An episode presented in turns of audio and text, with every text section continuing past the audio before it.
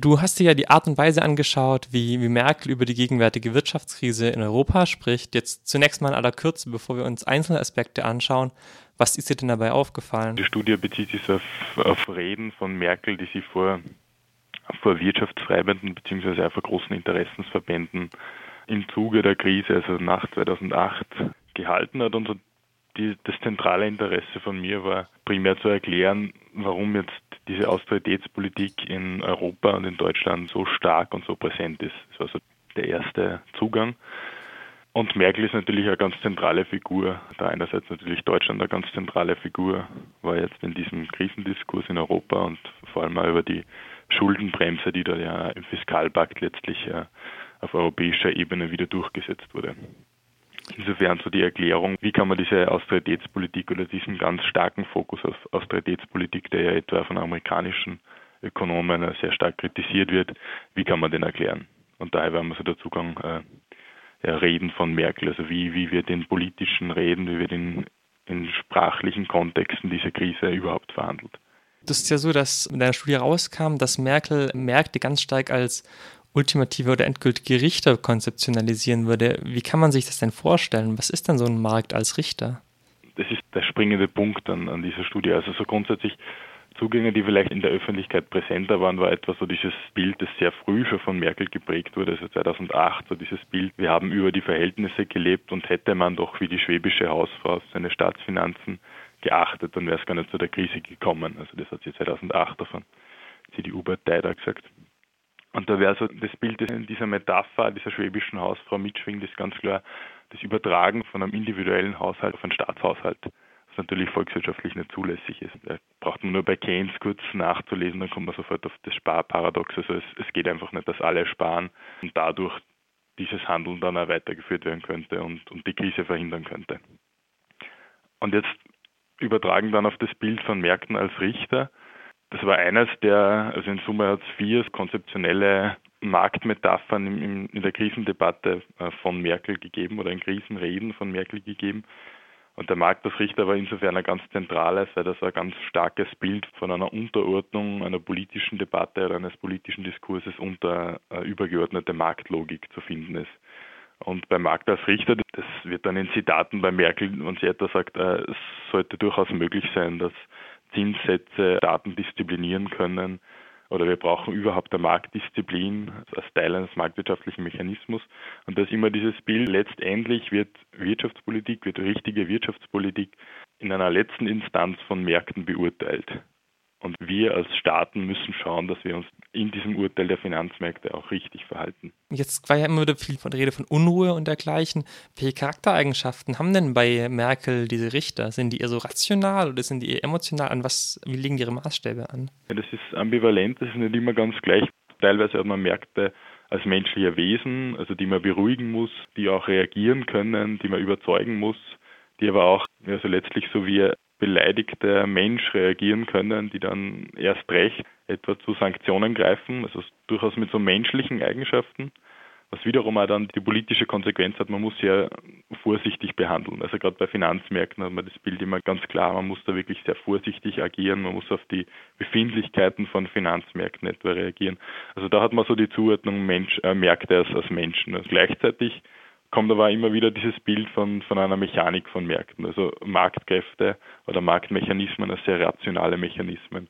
Und nach diesen rationalen Mechanismen muss man sie erhalten. Und man weiß immer, wenn man jetzt etwa die, diese Richtlinien der Schuldenbremse oder des Fiskalpakts überschreitet, wird der rationale Markt damit antworten, dass man das sanktioniert. Du hast gerade angesprochen, das Verhältnis vom Staat zum Marktring, die Frage von Intervention. Du hast auch geschrieben, äh, Merkel lässt sich eigentlich von ihrer Rhetorik zumindest in eine ordoliberale Tradition einordnen.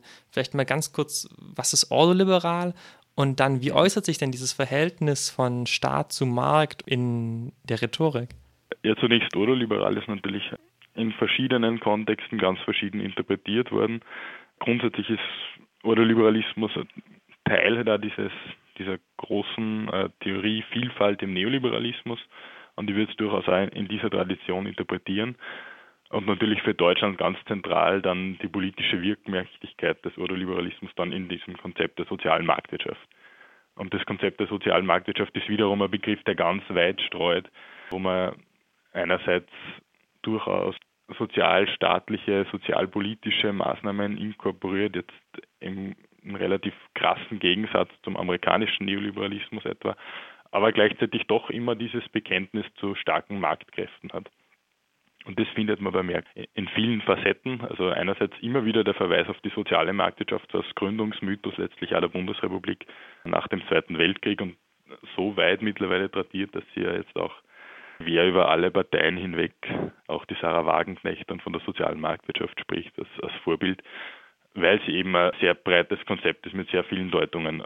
Bei Merkel ist es allerdings die soziale Marktwirtschaft und jetzt in dieser stärker ordoliberalen Tradition durchaus so, der Staat setzt, Sie äh, verwenden mehrmals das Bild so von Leitplanken, also der Staat setzt die Rahmenbedingungen, die sehr groben Rahmenbedingungen, innerhalb dessen dann der wirtschaftliche Prozess stattfinden soll. Innerhalb dieser Leitplanken soll es dann aber ein freies Spiel der Marktkräfte geben. Und da hat man wieder ganz stark den Verweis, dass nur Marktkräfte letztlich wieder für einen Aufschwung sorgen können.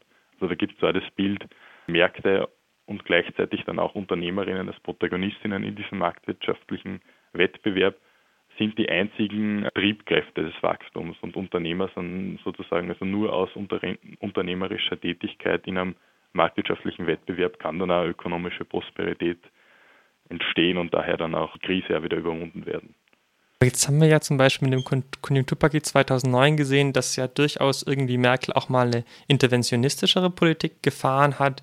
Gab es da Veränderungen oder wie ist es ein Bruch oder einfach eine Inkonstanz von Innen- und Außenpolitik, die da Merkel betreibt? Ich würde einerseits sagen, natürlich ist Geschichte nicht immer so linear und politisches Handeln nicht immer so linear. Diese Phase um 2009, Paul Krugman hat das als, als Short Keynesian Moment bezeichnet, also ein kurzes Aufflackern der keynesianischen Wirtschaftspolitik und in der unmittelbaren Krisenreaktion war das auch in Europa durchaus zwar verspätet zu den USA, aber hat man gesehen und, und gerade in Deutschland über diese beiden Konjunkturpakete durchaus eine interventionistische Politik.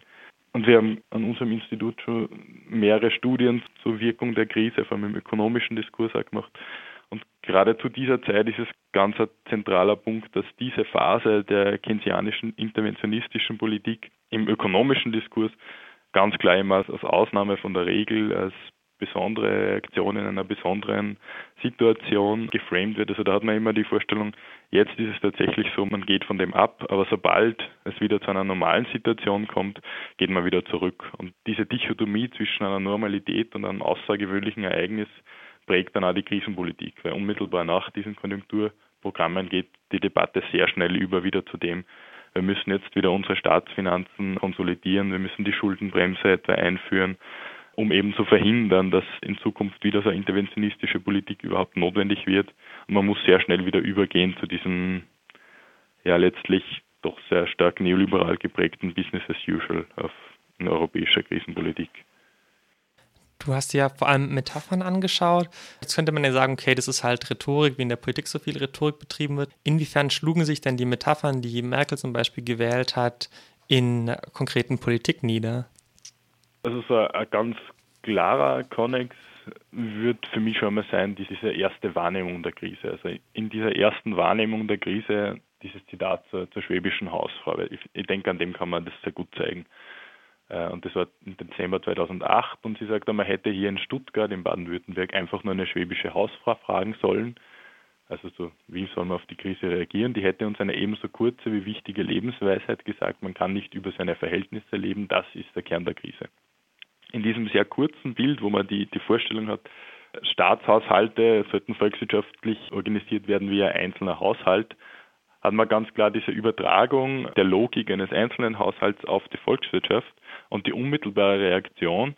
Und wir sind im Dezember 2008 und das ist dann auch politisch sehr schnell wirksam geworden. Also da ist nur die Phase der Konjunkturpakete, aber schon sehr früh kommt es dann zur Verabschiedung der Schuldenbremsen und in einer weiteren Runde dann auf einer europäischen Ebene im europäischen Fiskalpakt. Und da hat man unmittelbar diese Übertragung dieser Logik. Man müsste handeln wie ein einzelner Haushalt, man muss die Schulden begrenzen, es muss da eine absolute Schranke geben.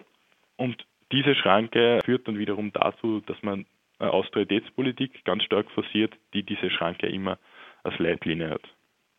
Und da ist wiederum ein Konnex natürlich auch, es ist jetzt nicht, politische Debatten sind natürlich auch nicht abgelöst von ökonomischem Denken etwa. Und in dem Beispiel hat man das auch ganz gut gesehen. In der Debatte rund um, um den Fiskalpakt ist immer wieder ein Verweis in Deutschland auf eine Studie von Reinhard und Rogoff in den USA, zwei amerikanischen Ökonomen, die festgestellt haben, dass ab 90 Prozent Schuldenstand es tatsächlich zu ganz gravierenden Konsequenzen für die Wirtschaft kommen kann. Kurz darauf ist dann vom Studenten entdeckt worden, der diese sehr einflussreiche Studie von Reinhard und Rogoff versucht hat nachzuvollziehen dass es da Ungereimtheiten gibt und letztlich haben Reinhold und Rogoff dann auch eingestanden, dass das letztlich ein Kalkulationsfehler im Excel war, der aber ganz massive Auswirkungen auf die europäische Schuldenpolitik in etwa gehabt hat.